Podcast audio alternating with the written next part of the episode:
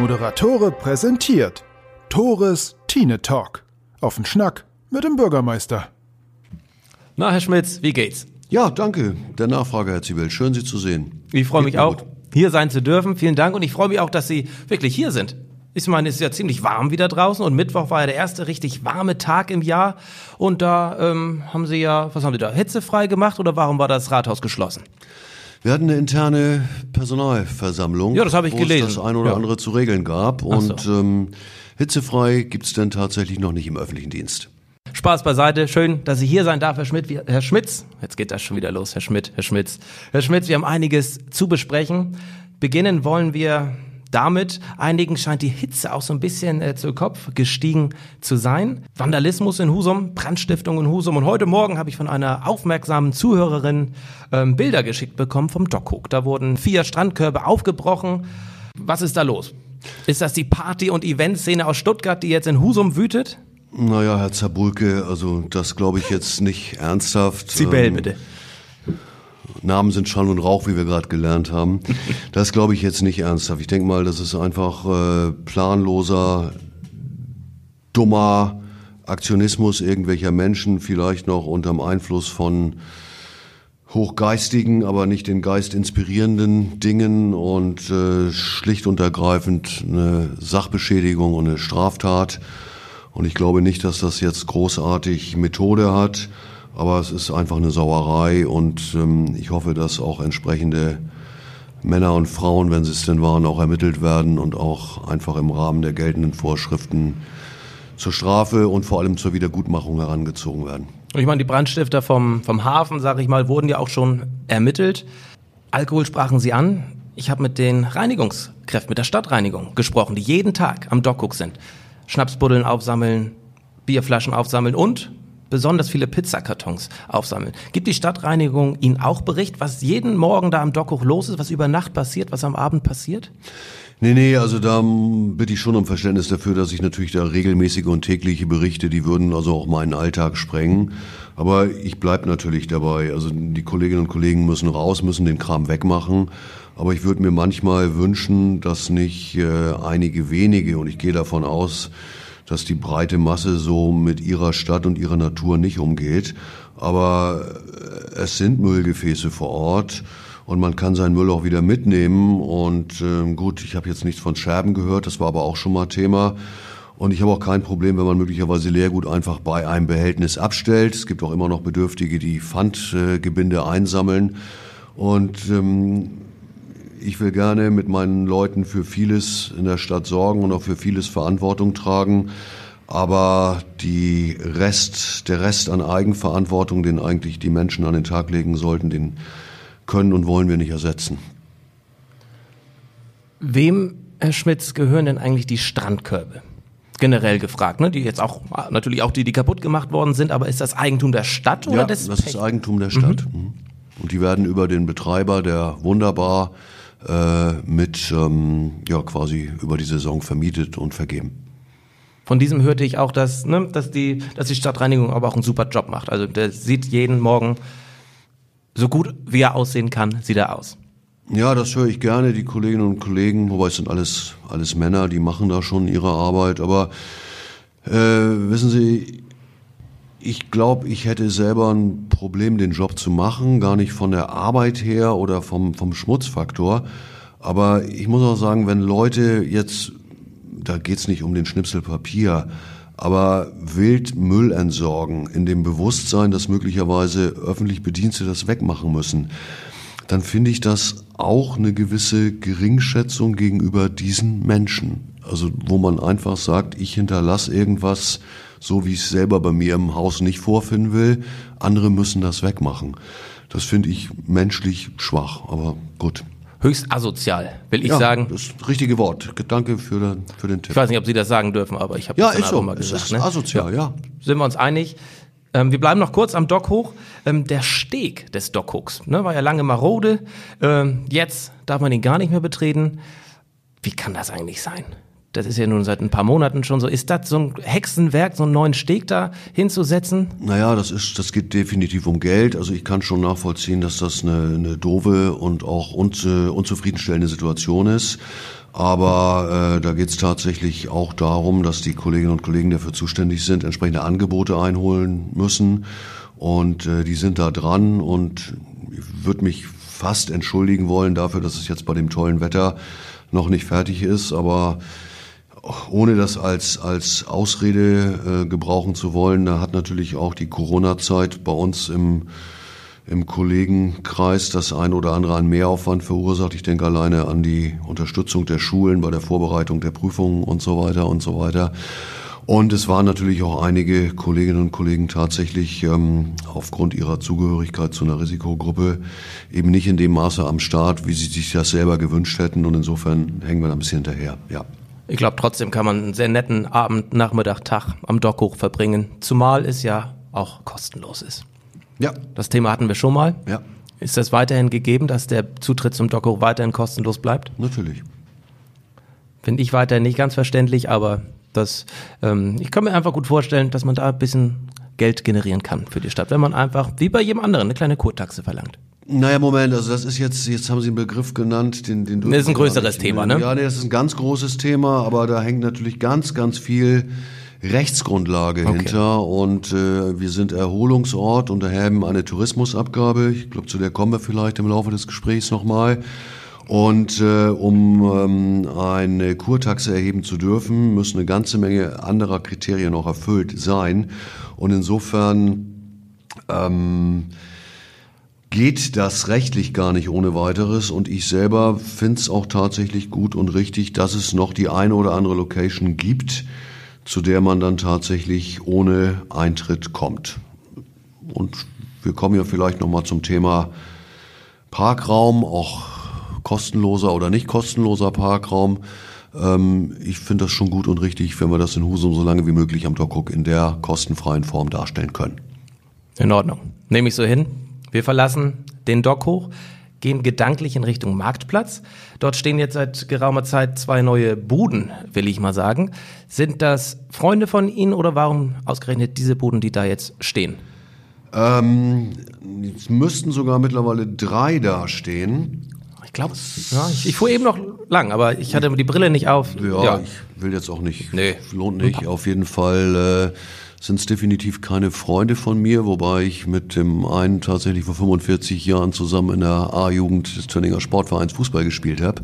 Wow, das ist lange Das, ja, genau, wir werden nicht jünger. Das sind ähm, die Schausteller und Schaustellerinnen, die bei uns auch den Weihnachtsmarkt maßgeblich mitgestalten und die natürlich auch durch die jüngsten Ereignisse massive Einbußen haben, weil natürlich äh, Veranstaltungen, auf denen die Herrschaften üblicherweise ihr Geld verdienen, wie Jahrmärkte oder andere Events, allesamt ausgefallen sind. Äh, sind ja auch teilweise am Hafentragen vertreten. Und ähm, insofern haben wir gesagt, relativ hemdsärmlich, ihr könnt erstmal äh, ein Stück weit ein kleines Angebot auf dem Marktplatz vorhalten mit der Maßgabe, dass das Donnerstag für den Markt dann entsprechend, sofern Bedarf steht, zurückgebaut wird. Wobei wir jetzt in der nächsten Woche, weil wir das schon feststellen mussten, dass es doch eine Konkurrenz auch zum sogenannten stehenden Gewerbe ist, dass wir das nochmal mit den Herrschaften besprechen und uns was anderes überlegen werden. Aber es sind tatsächlich alteingesessene Weihnachtsmarktfamilien, denen wir einfach Gelegenheit geben wollten, in diesen schlechten Zeiten zumindest ein paar Euro einzunehmen. Schönes Zeichen von Ihnen in einer schlechten Zeit. Was ich auch ein schönes Zeichen fand, war ein Artikel, den ich in der Zeitung gelesen habe, über ein Thema, das ich auch schon in meinem anderen Podcast, Tores Tea Time, mit Alex Müller von Alex Kitchen gesprochen habe. Darum ging es oder geht es, Außengastronomie an der Roten Pforte zu installieren. Heißt, Parkplätze weg, Tische, Stühle auf die ehemaligen oder auf die Parkplätze zu stellen. Finde ich großes Upgrade für Husum. Dann war ich aber sehr überrascht, als ich die Reaktionen online bei Facebook in der, in der Du kommst aus Husum wenn Gruppe, mittlerweile 16.000 Mitglieder äh, gesehen habe. Da war ich dann doch überrascht, dass das gar nicht mal so gut ankam, denn die 20 Parkplätze, die es da gibt, die fallen ja jetzt weg. Und das soll kein gutes Zeichen gewesen sein, was ich entnommen habe der Diskussion. Ihre ja. Reaktion, Herr Schmitz? Ja, also erstmal vielleicht ganz kurz zur Klarstellung. Es sind 20 tatsächlich, die entfallen, aber es ist die Hälfte der Parkplätze. 20 bleiben ja erhalten. Und wir hatten ja das Thema Außengastronomie oder Entwicklung Rote Pforte tatsächlich in einem unserer Gespräche schon am Wickel. Ja. Und gerade Sie waren ja einer, der das das teile ich ja uneingeschränkt auch sehr begrüßt hat, wenn an der Ecke mal was passiert, weil das ja auch aus meiner Sicht das Potenzial hat, eine, eine kultige Ecke zu werden, muss man mal gucken. So, dann habe ich natürlich auch diese Diskussion auf Facebook wahrgenommen und erlebt und äh, ich mal vielleicht eins vorweg. Ich begrüße schon, wenn da viele Menschen sich tatsächlich auch ähm, zu äußern, weil das erstmal ja Interesse an dem Geschehen in der Stadt äh, dokumentiert und auch eine gewisse ähm, Identifikation mit der Stadt bedeutet. Das ist grundsätzlich erstmal gut. Auf der anderen Seite ist es natürlich in unserer Gesellschaft, und das ist in Husum nicht anders, dass sich in der Regel diejenigen zu Wort melden, die etwas nachvollziehbar oder nicht ganz nachvollziehbar nicht so gut finden. Das ist nicht in Husum eine Spezialität. So, und ähm, ja, da ging es um das Thema Parkplätze, immer unter dem Tenor, es gibt sowieso so wenig Parkplätze. Und ähm, wir haben natürlich, da ist auch ein äh, Entscheidungsprozess in der Verwaltung vorweggegangen, natürlich äh, auch eine Abwägung gemacht, äh, die wir immer vornehmen. Und es ist durchaus so, dass jede Entscheidung, irgendwas zu ändern, mit Vorteilen, aber auch definitiv mit gewissen Nachteilen, möglicherweise einzelner, einhergeht. Und das haben wir abgewogen und sind zu dem Erkenntnis, äh, zu dem Ergebnis gekommen, dass uns das die Sache wert ist. Und diese manchmal ein klein wenig pauschal geäußerten Statements, wir haben zu wenig Parkplatz in Husum, die teile ich definitiv nicht. Weil wir haben jetzt durch das Parkhaus beim Theo äh, große Kapazitäten wieder am Start, die natürlich zwischenzeitlich in der Bauphase gefehlt haben. Wir haben ein Hafenparkhaus und wir haben auch die ein oder andere Fläche, in noch näherer Entfernung zur Stadt. Ja, ein Großteil dieser Plätze ist mittlerweile gebührenpflichtig. Das ist aber das Leben und diese Gebührenpflicht bedeutet natürlich auch einen gewissen Umschlag auf diesen Parkplätzen. Ich halte die Husumer Preise auch immer noch für relativ angemessen, äh, bin auch der Parkgemeinschaft Innenstadt und den Betreibern, es sind ja lange nicht alles öffentliche Parkplätze, dankbar, dass sie diese Angebote unterbreiten und es ist, glaube ich, selbstverständlich, dass man auch dafür einen Obolus entrichten muss. Und auf der anderen Seite fahren wir, wenn wir denn mal unsere schöne Stadt verlassen, durchaus nach Kiel, Hamburg, Flensburg zum Einkaufen, parken wie selbstverständlich da in der City, ähm, gehen ein bisschen shoppen, gehen ein bisschen bummeln, gehen ein bisschen in die Gastronomie lösen am Ende unser Parkticket aus und sehen auf dem Display 7, 8 Euro stehen und zahlen das wie selbstverständlich. Zahlen Sie denn nur 8 Euro in Hamburg? Da müssen Sie mir mal verraten. Nee, nee, das ist ein Insider-Tipp. Nachher fahren Sie da immer hin und blockieren das. Aber insofern, ähm, wie gesagt, ich kann es hören, aber ich, ich teile es nicht uneingeschränkt. Und äh, gerade was jetzt die, die Anliegerinnen und Anlieger Rote Pforte angeht, das war ja auch das, was wir versucht haben, durch eine entsprechende Mitteilung in der Presse nochmal ein Stück weit zu verbreiten. Das war ja keine Entscheidung, die hinter verschlossenen Türen im Rathaus gefallen ist. Die ist ja unter Einbeziehung der Anliegerinnen und Anlieger erfolgt und äh, auch in Absprache mit denen. Und auch die beiden Betriebe, die jetzt die Außenflächen bestücken, nämlich Alex Kitchen und ähm, Ebbe und Flut, die gehen natürlich auch erstmal ein Stück weit ein unternehmerisches Risiko, würde ich das fast schon nennen, ein, weil sie die Möblierung auf eigene Kappe nehmen und weil sie auch nicht genau wissen, wie es angenommen wird. Und das ist eine großartige Zusammenarbeit. Ich sage den beiden auch nochmal Danke. Auch andere sind gefragt worden, haben sich erstmal zurückhaltend geäußert. Und insofern finde ich schon, ist das alles richtig. Und ja, möglicherweise wird das zu Lasten der einen oder des anderen gehen, wenn einer dieser Stellplätze entfällt. Aber ich bin nach wie vor der festen Überzeugung, dass die Chance größer ist als das Risiko und teile diese Entscheidung, die auch bei uns im Hauptausschuss einstimmig gefallen ist, uneingeschränkt. Apropos einstimmig. Herr Schmitz. Einstimmig war auch die Entscheidung, einen sogenannten kommunalen Rettungsschirm zu spannen für Tourismusbetriebe, was hat es damit auf sich? was sind das für Kosten, die entstehen oder was sind das für Mindereinnahmen der Stadt Husum, die durch diesen kommunalen Rettungsschirm entstehen? Denn es fällt keine Tourismusabgabe mehr an für dieses Jahr, richtig? Können ja, wir das kurz einordnen? Ja, ja, klar. Also es ist zum einen äh, die Tourismusabgabe, auf die die Stadt Husum für dieses Jahr in Gänze verzichtet. Und es sind weite Teile der Sondernutzungsgebühren, insbesondere natürlich für diejenigen Gastronomiebetriebe, die Außengastronomie, gerade Schiffbrücke, Hafenstraße, sag ich mal, das sind ja die wesentlichen ja, Hotspots darf man nicht sagen, das äh, hat einen negativen Beigeschmack, aber die, die Hauptlocations, wo dann auch wirklich was los ist. Und gut, ähm, ja, kommunaler Rettungsschirm ist ein eingängiger Begriff. Äh, nun ist es natürlich nicht so, dass eine Stadt überhaupt die Möglichkeiten hat, extra Geld in die Hand zu nehmen und auszuzahlen. Insofern haben wir geguckt, wie wir in einer Stadt, in der natürlich auch Wirtschaft maßgeblich mit durch Einzelhandel und Tourismus geprägt wird, ein Stück weit einen Anteil zu leisten, eben die Einfälle, die äh, Entschuldigung, die Ausfälle, die natürlich diese Betriebe auch eben durch unseren Lockdown hatten, ein Stück weit abzufedern. Und insofern haben wir das erörtert zwischen Verwaltung und Politik und es hat relativ zügig geheißen, ja, wir wollen im Rahmen unserer Möglichkeiten unseren Teil leisten. Und diese beiden Maßnahmen, wie gesagt, ähm, beschränkt auf dieses Jahr 2020, werden die Stadt rund 780.000 Euro kumuliert an Mindereinnahmen bescheren, wo wir einfach gucken wollen, dass wir unseren sonst Beitragspflichtigen ein Stück weit Luft verschaffen, immer in der Hoffnung, dass über die Runden kommen, auch wenn jetzt natürlich das eine oder andere wieder läuft. ist Es immer noch mit gewissen Vorgaben äh, und Beschränkungen behaftet.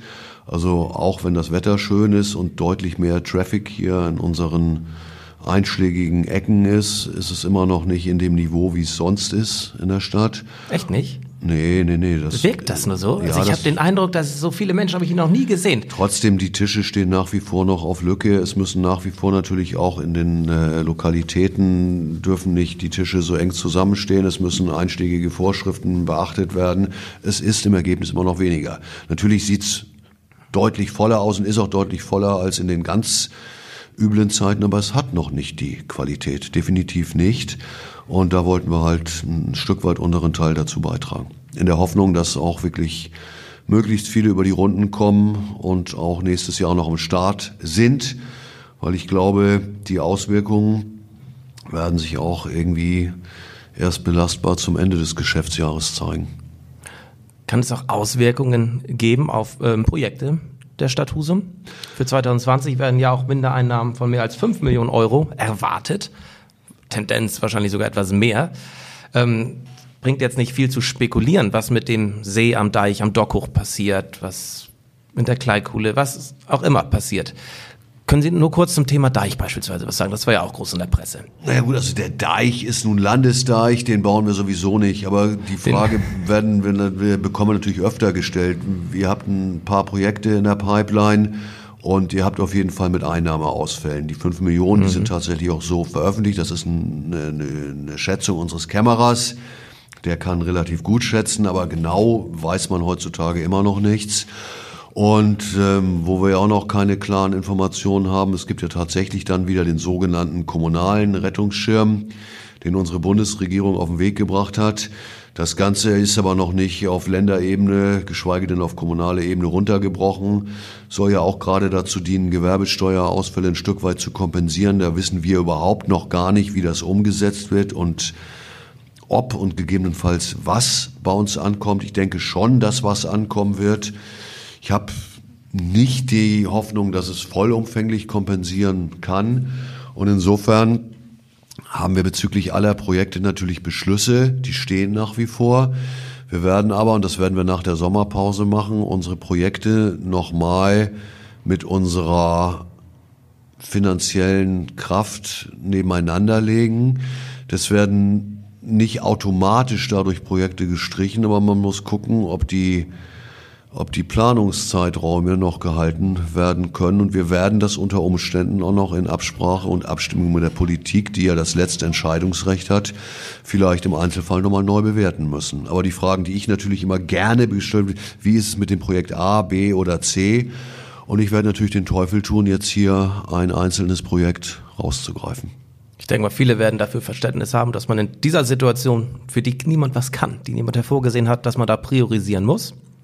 Herr Schmitz, abschließend gehen wir von einem Platz des Trubels, sage ich mal, zu einem Platz der Stille. War auch in der Presse das Thema, wo ist der Grabstein von Stine Mett? Können Sie uns das verraten? Steht er hier irgendwo? Nee, der steht hier nicht, aber ich kann Ihnen verraten, wo der ist. Ja, den Artikel habe ich auch gelesen und fand den auch so inhaltlich völlig gut und richtig. Ich war halt ein bisschen überrascht über die Überschrift, die Sie gerade zitiert haben, wo ist der Grabstein von Stine Met? Das ich meine, wir lesen halt nur noch Überschriften. Ja, gut, ja? da finde ich, hat natürlich auch äh, die mediale Welt eine gewisse Verantwortung.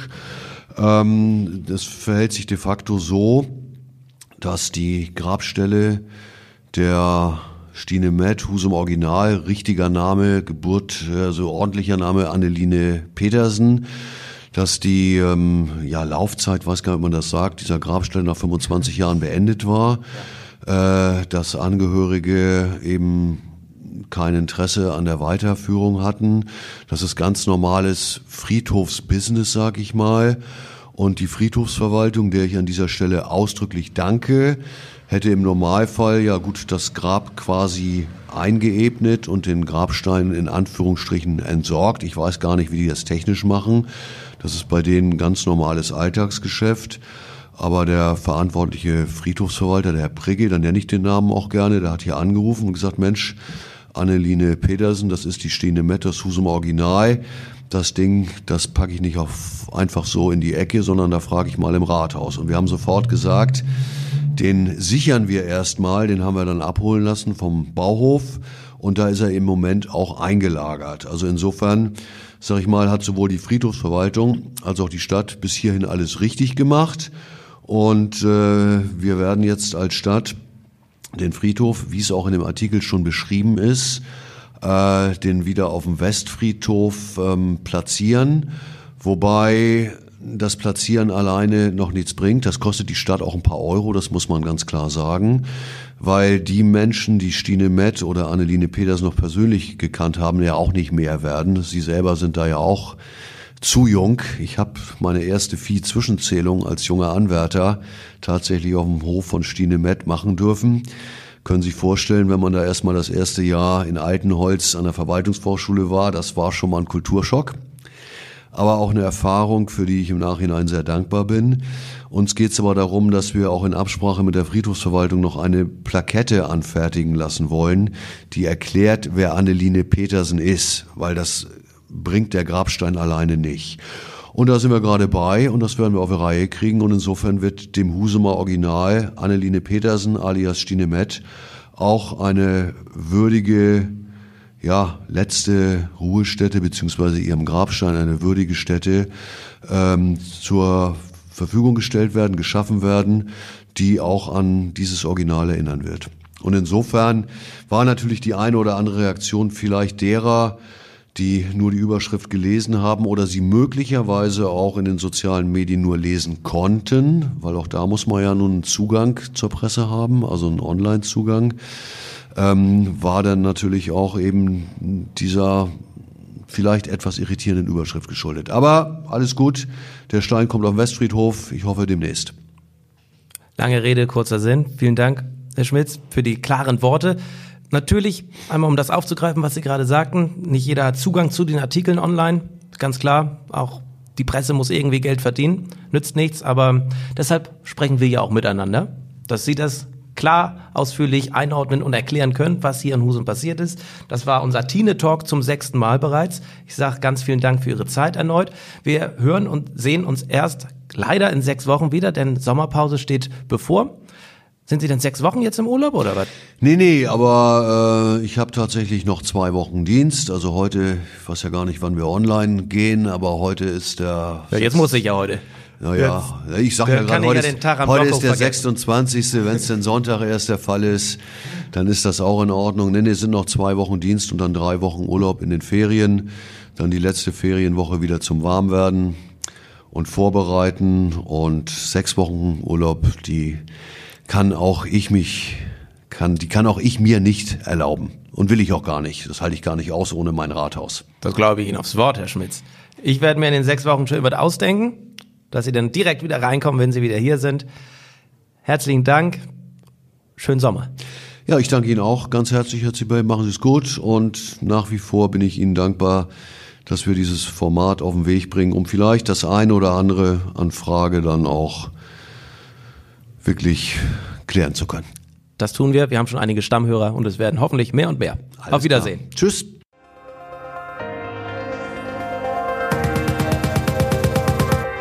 Moderatore präsentiert Tores Tine Talk.